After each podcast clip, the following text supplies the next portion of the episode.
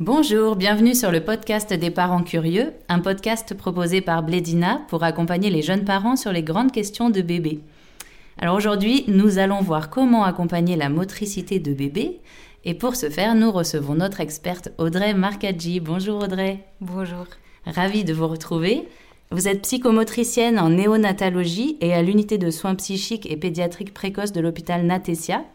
C'est une unité spécialisée dans les premiers liens parents-bébés et dans l'accompagnement des troubles de l'alimentation, des émotions et du sommeil de bébé. C'est ça. Dans le précédent podcast que nous avions fait ensemble, on avait parlé de motricité libre.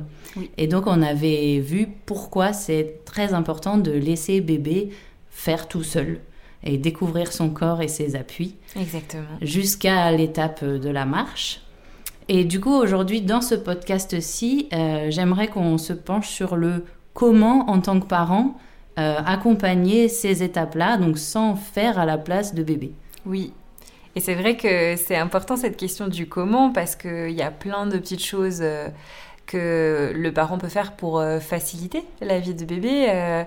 et puis, bah, surtout en tant que parent, c'est normal d'avoir envie en fait, de faire des choses et, notre envie de mettre bébé sur ses pieds, de l'aider à marcher ou d'asseoir bébé, en fait, euh, elle est normale et elle est légitime, mais on peut juste la retranscrire d'une façon qui laisse plus de place à la découverte spontanée de l'enfant, euh, en, juste en changeant un petit peu notre regard. Donc c'est pour ça que c'était important effectivement de, dans le premier podcast de bien comprendre euh, pourquoi euh, la motricité libre est intéressante. Et maintenant de pouvoir aborder ben, toutes ces petites questions qui vont se poser au quotidien sur comment est-ce qu'on aide bébé dans cette découverte. Donc alors, puisque c'est important de laisser faire bébé, nous, qu'est-ce que il faut rien faire, il faut juste se contenter d'observer, de bien bien noter qu'il passe les étapes. Qu'est-ce qu'on peut faire? Bah, Cette question de, l'observation, elle est d'ailleurs, elle est déjà pardon essentielle, effectivement. Euh, mais ne pas faire à la place de bébé, ça ne veut pas forcément dire ne rien faire. Peut-être, euh, moi j'aime bien euh, transformer le mot. Souvent, on, me demande qu'est-ce qu'on peut faire pour stimuler un bébé. En général, je dis rien, parce que bébé n'a pas besoin d'être stimulé. Mais par contre il peut avoir besoin d'être accompagné. Donc il y a déjà cette question d'être euh, attentif, comme vous l'avez dit, bien noter s'il y a des choses euh, qui se passent, euh, qui semblent se passer bien ou pas. Et puis si on est inquiet, pas hésiter à en, parler à son pédiatre. Mais cette question aussi de l'accompagnement, elle est intéressante parce que déjà il y a la question de créer les bonnes conditions pour qu'un bébé découvre sa motricité. Euh, accompagner, c'est aussi faire confiance à un bébé. Accompagner, c'est aussi jouer avec son bébé. Mhm. Et ça, c'est déjà trois très bonnes façons euh, d'accompagner euh, la motricité de, son bébé. On peut aussi faire attention à quel genre de mouvement on oblige bébé à faire dans le quotidien. D'accord, alors qu'est-ce que vous voulez dire par là, euh, par exemple? Ce que je veux dire par là, c'est qu'un bébé, il ne sait pas faire grand-chose au début. Donc en fait, on fait à sa place. On le nourrit, on le change, on le lave. Euh, et dans toutes ces manipulations, bah justement, on manipule le corps de l'enfant. Il y a une motricité qui est provoquée par nous. Et être attentif à cette motricité-là, ça peut être vraiment intéressant parce qu'il y a des mouvements qui ne sont pas du tout physiologiques.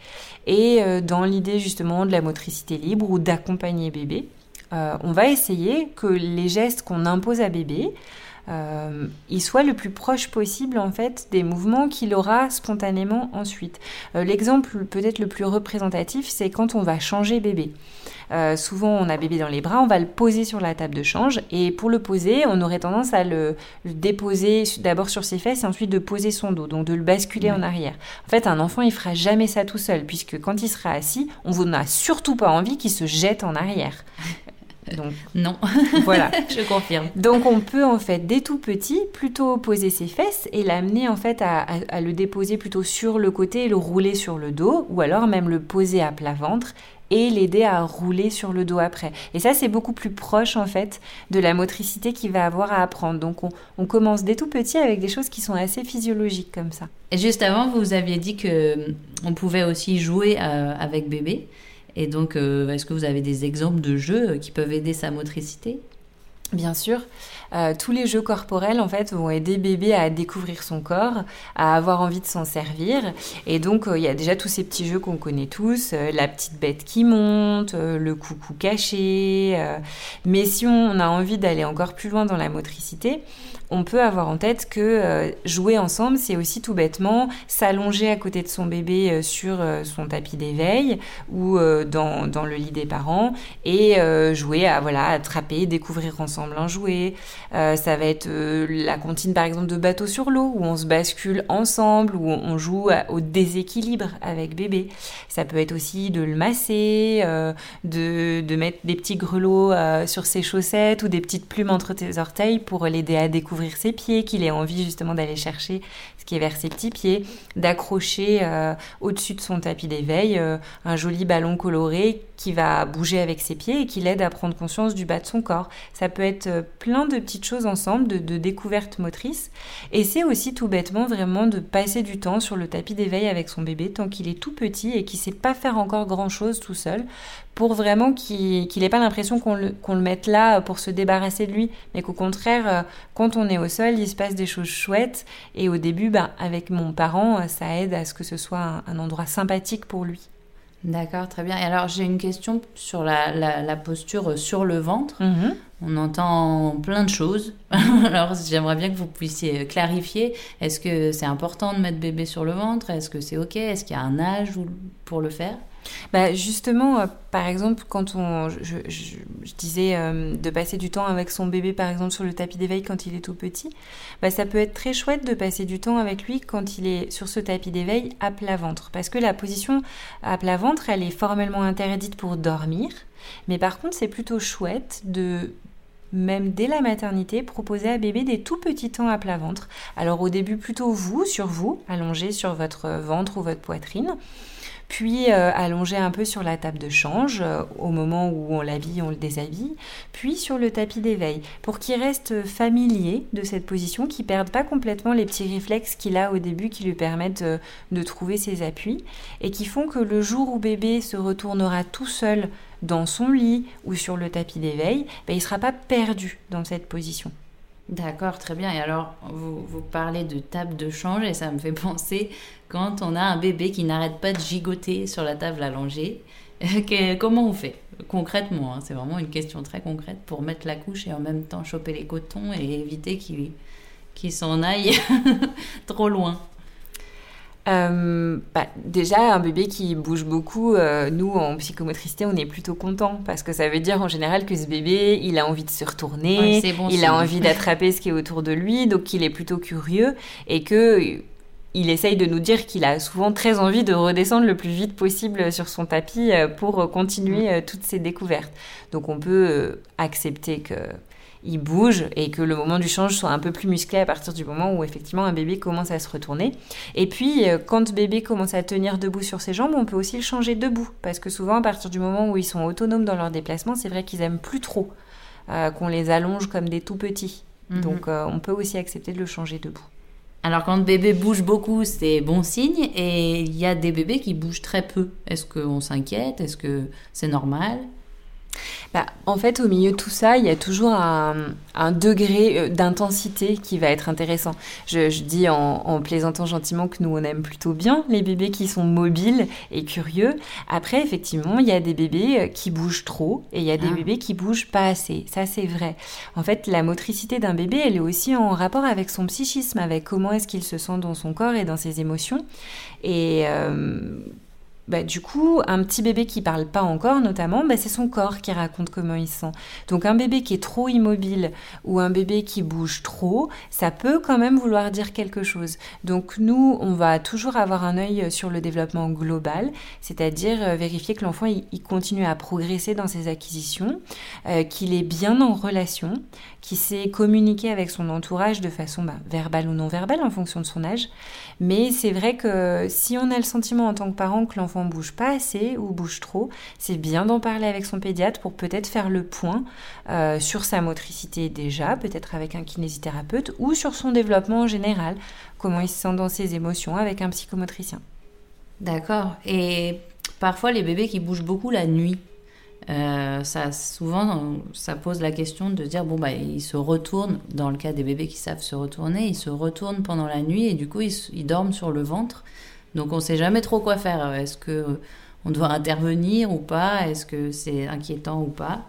Alors, non on considère qu'un bébé en fait qui sait se retourner tout seul euh, est à l'aise dans cette position, il l'a acquise et donc il est plus en danger pour la mort subite du nourrisson. D'accord.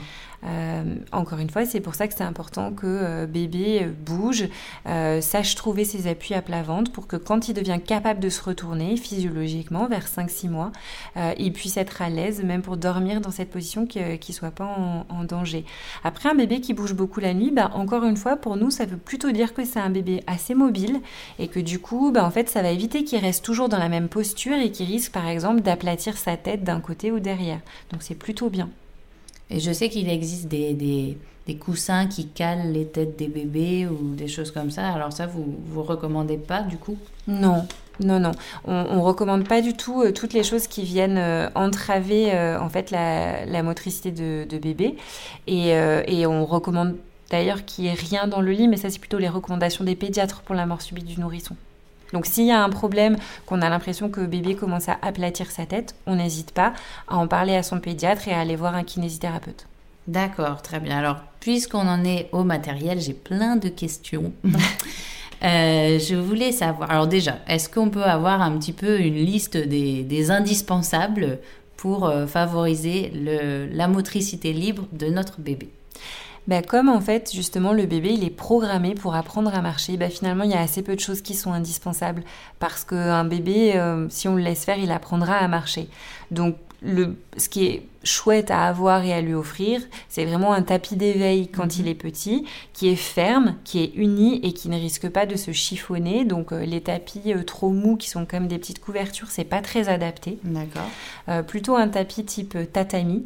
Euh, c'est très bien. S'il est uni, c'est plutôt chouette aussi parce qu'en fait, ça veut dire que les quelques jouets qu'on va poser à bébé, bébé pourra vraiment les voir facilement mhm. parce qu'ils vont se détacher sur un fond uni et pas être perdus dans trop de stimulation visuelle. Quelques jouets, mais pas trop. S'il y en a plein partout, bah en fait, euh, bébé, il n'a pas beaucoup se déplacer pour aller les chercher. Euh, donc, on va plutôt en dire pas trop, deux, trois, ça suffit, et puis on fait rouler. Euh, justement, en parlant de rouler, ben, des jouets qui roulent, c'est très bien parce que ça incite bébé à se déplacer pour aller les chercher. Des vêtements souples qui mhm. n'entravent pas la motricité. Donc je pense par exemple aux petits jeans pour bébé qui sont très jolis mais qui en fait souvent les boudinent et les bloquent. Mhm. Je pense aussi aux robes pour les petites filles qui à partir du moment où les bébés rampent ou font du quatre pattes les entravent. Euh, et voilà, c'est les seules choses qui sont vraiment nécessaires. Euh, le reste, c'est surtout du marketing. D'accord. Et alors le parc Est-ce qu'on est, qu'on est pour le parc ou pas pour le parc? Bah, en fait, euh, si on applique le concept de la motricité libre, on n'est plutôt pas pour le parc. Parce que c'est rapidement très petit. Euh, si on rajoute des jouets dedans, ça le remplit très vite et bébé peut plus trop bouger dedans. Donc on peut se servir du parc plutôt pour le parent que pour le bébé. Hein. Si on a besoin de faire quelque chose quelques minutes, on peut installer bébé avec pareil un ou deux jouets dans le parc qui, qui prennent pas tout l'espace et d'avoir un parc qui est grand. Un parc qui fait la taille d'un lit, bah c'est pas un parc, c'est un lit. Effectivement. Et euh, pour le, le, transat alors, est-ce qu'on c'est recommandé ou pas trop? On parlait de posture assise dans le précédent podcast qu'il faut pas il faut pas mettre trop bébé dans la position mm. assise quand il peut pas s'asseoir lui-même. Idéalement, bébé, il doit être dans les bras ou il doit être au sol ou dans son lit si c'est pour dormir. Après, dans la vie réelle, euh, on peut pas porter bébé tout le temps. Il y a des bébés qui ont beaucoup besoin d'être portés, puis il y a des bébés qui ont aussi besoin d'être un petit peu redressés parce qu'ils ont des reflux, par exemple. Donc dans ce cas-là, le transat est une aide, mais il faut vraiment le penser comme une aide et non pas comme un endroit d'éveil. Donc Vraiment, on s'en sert pour les bébés qui ont besoin d'être contenus quand on ne peut pas les avoir dans les bras, ou les bébés qui ont besoin d'être redressés quand c'est pareil, on doit les poser. Mais ce n'est pas là que le bébé s'éveille. Le bébé, il s'éveille en bougeant librement au sol. Euh, si votre bébé euh, il supporte pas d'être au sol parce que par exemple il vomit beaucoup, euh, bah là il faut pas hésiter assez rapidement à en parler à votre pédiatre en disant bah moi, j'ai le souci de ne pas pouvoir laisser mon bébé jouer au sol et j'ai peur que ça l'entrave dans sa découverte de son corps et de sa motricité. Et peut-être il vous invitera justement à aller voir un psychomotricien ou un kiné pour trouver des façons euh, que votre bébé découvre quand même son corps et soit pas trop gêné par ce reflux. Et donc le, COSI, c'est la même chose, j'imagine. Oui, le COSI, c'est pareil, ça sert à transporter bébé, c'est sa fonction, ça sert pas à faire dodo, ça sert pas à rester dedans euh, après le repas. Surtout qu'un COSI, c'est une coque dure. Et vraiment pour la, la, colonne vertébrale des enfants, on recommande pas du tout qu'il soit bloqué dans des coques dures. Donc s'il a besoin d'être un petit peu redressé après le repas, on le garde dans les bras ou alors on le met dans un transat, mais un transat qui est souple Hein, qui est vraiment juste en tissu, où il n'y a pas de, de paroi en plastique derrière son dos. D'accord, merci beaucoup pour toutes ces précisions, très utiles. Et hum, encore une petite question pratique pour le bain, la baignoire. Est-ce qu'on a, on a tellement de choix? On ne sait plus quoi choisir ben, là, c'est pareil, je dirais que le plus simple, c'est le mieux. En fait, c'est pareil, on n'a pas vraiment besoin de matériel. Quand bébé est tout petit, ben, on peut le baigner euh, dans un lavabo ou dans un évier euh, vraiment les premières semaines parce qu'il est tout petit, minuscule, ou dans une cuvette toute simple, mhm. en fait. Euh, d'ailleurs, ça rassurera bébé parce que c'est pas un trop grand espace dans lequel il va être perdu. On peut même le baigner enveloppé dans un linge euh, s'il n'est pas rassuré. Euh, et par contre, euh, pour les plus grands, on peut rapidement passer au bain libre à partir du moment où bébé est à l'aise tout nu. Ben, on peut l'allonger au fond de la baignoire ou dans une grande caisse où on met un petit peu d'eau et puis on le laisse allonger là, on joue avec lui et lui va pouvoir bouger tout seul, voire même se retourner quand il sera plus grand et vu qu'il n'y a que quelques centimètres d'eau, ben, il n'est pas en danger, il trouve ses façons de faire et nous on reste par contre toujours avec lui hein, parce qu'il y a toujours quand même un risque qu'il s'étouffe avec de l'eau. D'accord, très bien. Bon, et évidemment, on ne le met pas dans, on le met pas dans une position qui n'est pas capable de tenir Donc, les anneaux de bain ou les transats de bain, ben, en fait, ça ne sert à rien. D'accord, très bien. C'est noté. Et alors, euh, les trotteurs, une petite parenthèse sur les trotteurs bah, Les trotteurs, c'est non. Oui. C'est non parce que c'est dangereux. Déjà, il y a quand même beaucoup d'accidents domestiques avec les trotteurs. Et puis, surtout, c'est non parce qu'on n'apprend pas la bonne chose à son bébé. En mhm. fait, si bébé a envie de marcher, eh ben, il faut qu'il apprenne à marcher, qu'il cherche lui-même quels appuis il va pouvoir trouver. Euh, pour se redresser, pour euh, trouver son équilibre. Et puis, ben, dans un trotteur, en fait, euh, on apprend à bébé à marcher en poussant avec les deux pieds en même temps, ou alors en ayant les épaules bloquées parce qu'il a les mains posées sur le haut du trotteur. Alors que nous, on veut au contraire qu'il soit souple et dans une coordination de dissociation de ses épaules et de son bassin. Donc vraiment, le trotteur, ça ne sert à rien, ça les excite et c'est dangereux. Moi, je crois que c'est devenu interdit. Oui, dans certains pays comme au Canada, par exemple. Ouais. Mais par contre, les jouets à pousser. Bah, ça, c'est super. Voilà, les pousseurs. Donc, tous les jouets que bébé va pouvoir euh, pousser. Alors, au début, ça peut même être juste euh, un pouf. Hein. Des fois, il y a des poufs à la maison qui aiment bien pousser, les petits poufs carrés. Ou un petit pousseur. Euh, ça, c'est super parce que justement, ça amène bébé à être plutôt en avant. Et, la marche, c'est quelque chose où, on doit plutôt apprendre à bébé à gérer son équilibre vers l'avant. Donc tous les pousseurs, c'est très chouette. Puis en général, après, il va pouvoir monter dessus. Euh, et ça, ils adorent. Euh, donc c'est un, jeu qu'ils utilisent longtemps. Alors puisqu'on parle de marche, euh, qu'est-ce qu'on fait avec les chaussures? Alors, l'épineuse question des chaussures. Voilà. Ça, c'est vrai qu'on a beaucoup entendu dire qu'il fallait des chaussures qui tiennent la cheville de bébé avec une voûte plantaire. Et ça, on en est beaucoup revenu. Hein, parce qu'en fait, bébé, il apprend à marcher en ayant conscience du sol et de ses appuis. Et pour avoir conscience du sol et de ses appuis, ben, le mieux c'est d'être pieds nus. Mm. Donc en fait, à l'intérieur, on met toujours bébé pieds nus. Euh, et dehors, bah, s'il peut être pieds nus, c'est bien aussi, par exemple, si on a un jardin. Et sinon, on met des chaussures souples qui n'entravent pas la motricité de la marche, qui n'entravent pas les sensations de bébé, pour qu'il puisse avoir conscience du sol sous ses pieds et muscler aussi, euh, justement, les muscles de sa voûte plantaire. Donc, pieds nus ou en chaussures souples. Et des chaussures souples, maintenant, il y en a adaptées à tous les budgets. Et on trouve vraiment des choses très bien euh, qu'on peut utiliser dedans, dehors. D'accord, très bien. Et alors, euh, quand on a envie de, de vous savez, de l'aider à marcher avec les bras mhm. hein, sous les aisselles, on le soutient parfois, et ils sont demandeurs en plus, les, les bébés, des fois. Ouais, les bébés et les parents sont demandeurs de ça, parce que ça fait partie de, des choses tellement plaisantes et agréables de, de faire marcher son bébé, ça fait partie de nos grandes représentations aussi de, de, rôle de parents. Donc, euh, si ça fait plaisir à tout le monde, ben, faisons-le mais en ayant conscience que c'est absolument pas nécessaire dans le sens où c'est pas du tout ça qui va apprendre à bébé à marcher. Mais voilà, on peut le faire quelques minutes. Mais après, par contre, euh, faut bien avoir conscience que quand on fait ça, par exemple, on bloque les épaules de son bébé pour qu'il puisse euh, vraiment coordonner ses épaules et son bassin. Ce qui est le plus important pour marcher. Donc en fait, ça fait plaisir, mais c'est pas nécessaire. D'accord, très bien. C'est noté. Euh, et en tant que parent, on a très peur aussi quand les premiers pas sont là, des chutes. Enfin, même mm. après d'ailleurs. Euh, ou même à quatre pattes, euh, on a peur des chutes. Et parfois, on surréagit un peu comme ça. Mm. Alors, qu'est-ce que vous pouvez nous dire un petit peu là-dessus? Bah, en fait, euh, dans le, notre podcast précédent sur la motricité libre, on a beaucoup abordé cette notion de bébé en bougeant librement et en, étant euh, l'architecte de sa motricité. Il construit sa conscience corporelle et son schéma corporel. Et ça, pour la sécurité de bébé, bah, c'est super important. Parce qu'en fait, un bébé qui apprendrait à marcher alors qu'il n'a pas appris à s'asseoir tout seul, alors qu'il n'a pas fait de quatre pattes, il se retrouve... À se déplacer sans avoir conscience de l'espace et sans avoir bien conscience des limites de son corps. Donc il risque plus de se mettre en danger. Euh, plus on va laisser bébé faire tout seul, plus il va euh, justement trouver des façons de faire qui le mettent en sécurité. Par exemple, dans le podcast précédent, je vous avais parlé de comment bébé peut apprendre à descendre du canapé tout seul en sécurité, les pieds d'abord, parce qu'il a appris à ramper en arrière avant de ramper en avant alors que parfois on aurait envie de squeezer cette étape du mhm. rampé arrière, voire même squeezer l'étape du rampé tout court. Donc au contraire, la sécurité de bébé, elle se construit dans le fait qu'il passe bien toutes les petites micro-étapes qui vont lui donner conscience de son corps. Très bien. Et alors nous, du coup, on peut, on peut agir sur cette sécurité en tant que parent?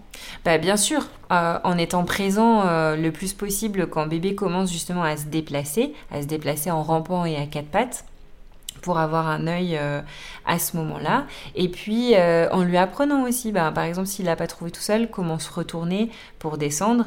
Euh, il faut aussi sécuriser la maison, ça c'est indispensable. Mais voilà, vraiment garder en tête que plus un bébé fait les choses à son rythme, plus il construit aussi les concepts dans sa tête qui vont lui permettre d'être en sécurité. Un bébé qui marche à 9 mois, ça peut être difficile hein, parfois parce que ben, à 9 mois, on n'est pas capable encore de se contrôler. Donc quand papa et maman disent stop, ne va pas là, c'est très dur pour un enfant de 9 mhm. mois de s'arrêter, alors qu'un petit de 15 mois, ben, en fait, il a beaucoup plus la capacité de d'obéir au non ou au stop. Donc c'est aussi pour ça que ça sert pas à grand chose de toujours pousser les bébés à marcher plus vite ou à se déplacer plus vite que la musique. D'accord, très bien. Euh, et pour un bébé qui, qui, marche avec les pieds rentrés ou parfois il y, en a qui marchent sur la pointe des pieds, euh, est-ce qu'on est qu'on a besoin de semelles Parfois? On nous conseille ça? Mm. Alors ça c'est important de vraiment en discuter euh, dès que ça commence à vous inquiéter avec votre pédiatre. En général, euh, on considère qu'un bébé, euh, il n'a pas besoin de, semelles ou de chaussures spéciales avant deux ans, avant plusieurs mois de marche autonome, parce qu'il y a plein de petits déséquilibres de la marche qui vont en fait se rééduquer tout seul parce que bébé va marcher, parce que bébé sollicite sa musculature, ses hanches, ses genoux, ses pieds, il va se muscler et corriger tout ça. Par contre, si vous avez l'impression qu'au bout de plusieurs mois à marcher, euh, bébé a toujours les pieds rentrés ou bébé a toujours cette tendance à marcher sur la pointe des pieds, vous pouvez en reparler avec votre pédiatre pour avoir l'avis, euh, alors surtout d'un kinésithérapeute. Euh, pour voir, parce que parfois quand bébé marche avec les pieds rentrés, en fait c'est au niveau de sa hanche par exemple, qu'il pourrait y avoir besoin d'un petit peu d'aide par un kinésithérapeute. Et si bébé marche sur la pointe des pieds, parfois ce serait intéressant d'aller voir un psychomotricien parce que ça peut signifier une hypersensibilité au niveau tactile, au niveau de la plante des pieds. Et bébé a pas trop envie de, de, faire rentrer ses pieds en contact avec le sol et avec ces stimulations-là. Mhm. Dans ce cas-là, ce sera intéressant de faire un bilan sensoriel avec un psychomotricien pour aider bébé à se désensibiliser et à plus prendre confiance dans ses appuis. Et est-ce que ça arrive que ce soit les bébés qui aient peur des chutes? Bien sûr, il y a des bébés effectivement qui vont assez peu euh, oser se déplacer ou assez peu se lancer dans la marche, lâcher leurs appuis euh, alors qu'ils sont déjà debout par exemple contre le canapé depuis un moment parce qu'ils ont peur. Euh, donc cela, bah, en fait, faut pas hésiter à les laisser tranquilles, euh, les laisser euh, apprivoiser leur peur petit à petit, pas trop les pousser. S'ils sont arrivés jusque-là tout seuls, il n'y a pas de raison qu'ils continuent pas. Et puis s'ils sont pas arrivés debout tout seuls, par contre, si on les a beaucoup mis assis ou mis debout, bah, j'ai envie de dire aux parents, remettez-les allongés sur le sol, qui repassent les étapes qui petit à petit, qui peut-être pardon, leur ont manqué et qui vont leur permettre de construire plus de sécurité dans leurs appuis, dans leur perception de l'espace. Et puis en général, ils vont trouver leur chemin comme ça, il n'y a pas de souci. D'accord. Merci beaucoup Audrey d'avoir été avec nous, d'avoir euh, répondu à toutes mes questions euh, sur le développement psychomoteur. J'ai essayé de, faire un condensé des, des questions qui reviennent le plus souvent. Ouais, et euh, effectivement, elle correspondait assez bien euh, à beaucoup de questions que j'entends au quotidien et notamment des questions que les parents avaient posées pendant un chat live ou en direct. Ils euh, pouvaient me poser leurs questions sur l'application Blady Pop. Donc j'ai trouvé que ça collait assez bien aux questions des parents. Eh ben, merci en tout cas pour vos réponses passionnantes et complètes. Je vous dis à bientôt. À bientôt. C'était le podcast des parents curieux, un podcast proposé par Blédina.